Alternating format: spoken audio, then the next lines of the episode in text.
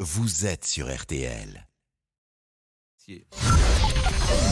13h, 14h30. Les auditeurs ont la parole sur RTL. C'est l'heure du débrief de l'émission par Laurent Tessier. Il y a un an, la guerre démarrait en Ukraine. Aux premières heures de l'invasion russe, Dimitri, habitant de Kiev, était venu témoigner dans l'émission. Aujourd'hui, 12 mois après, Dimitri était de nouveau en ligne avec nous. Moi, Bah, Je retiens surtout de cette année une forte mo- mobilisation de nos compatriotes face à cette euh, guerre, face à cette invasion qui nous a, euh, même nous, beaucoup frappés et qui a beaucoup frappé euh, le monde, je pense. Une année d'inquiétude, une année de peur.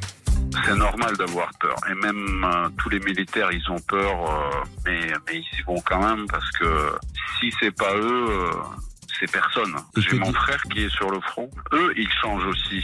Après un an sur le front, ça les change. C'est plus les mêmes personnes. Dimitri a fait le choix de rester avec toute sa famille à Kiev. Moi, j'ai la chance de voir ma famille avec moi. Euh, Mon épouse a fait le choix de rester en Ukraine. Les enfants aussi. Nos enfants sont, sont grands, c'est des adolescents.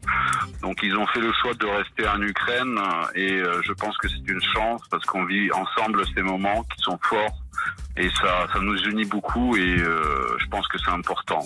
Et c'est la fin de la semaine. C'est vrai que l'actualité était une nouvelle fois très lourde, très difficile, mais heureusement, pour nous faire sourire un peu, on peut toujours compter sur l'ami Monsieur Boubouk. Tiens, quand par exemple, Pascal nous parle d'histoire. Donc l'opération avait été lancée au début du mandat de John Kennedy. Donc c'est ce qu'on appelle le débarquement de la baie des cochons. Et je le répète, c'est une, euh, c'est- ce sont des, des exilés cubains soutenus par les États-Unis. C'est important de, de le dire parce que vous savez, tout ça est un peu loin pour euh, les uns et les autres. Oui, la baie des cochons. Tiens, tiens, Monsieur Boubouk c'est alors agité, en régie, il sautait dans tous les sens. Apparemment, cela lui rappelle un souvenir de vacances. Mais Monsieur Boubouk, lui, il entend la baie des cochons et je pense que euh, il se dit tiens, euh, ils sont allés au Cap d'Agde. Non, Mais non Non, mais arrêtez vous, vous m'avez dit à l'oreillette la baie des cochons. Oh non, Bah, non, mais- non. je ne vais pas vous le dire, Oh je non. le dis aux auditeurs, parce que je dis tout désormais. Oh non, non Donc effectivement, non. Et il n'était non. pas question que les, les hommes de Kennedy aillent euh, au Cap d'Agde.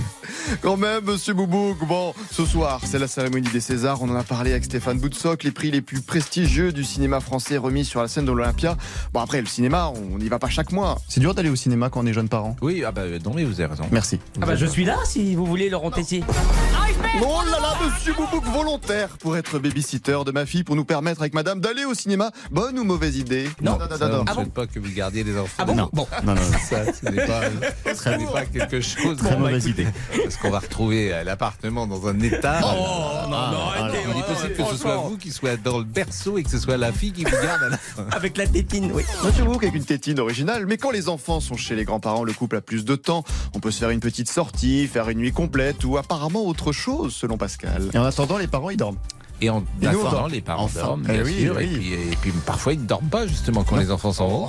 ce, qui, ce qui est un, ce qui est un bon moment aussi. Ça peut, ça peut, ça peut, ça peut euh, réveiller. euh. Ah, réveiller, réveiller quoi Une chaude ambiance à la maison Ah, mais, ça- mais attendez, la libido du couple, c'est important, c'est Ah bah, un je- sujet. Oui, oui, non, mais je C'est un je sujet vais pas qu'il témoigner, faut mais- aborder oui, comme oui. ça, sans... Ça va aller. Exactement, sans... sans... Oh là là là là. sans virgule. Il me reste une nuit. Voilà. Une dernière remarque peut-être plus philosophique, Pascal, avant le week-end. Cette semaine, par exemple, on n'a quasiment pas écouté, et c'est bien normal d'ailleurs, on n'a pas écouté euh, une seule chanson, une seule musique, un seul moment de légèreté, Damien. T'as l'air de te passionner, Damien, ou autre chose peut-être de plus personnel Je suis une midinette, mais j'adore pleurer. Allez, le débrief pour cette semaine, c'est terminé. On se quitte avec la chanson qui rappelle les vacances de Monsieur Boubouk à la baie des cochons.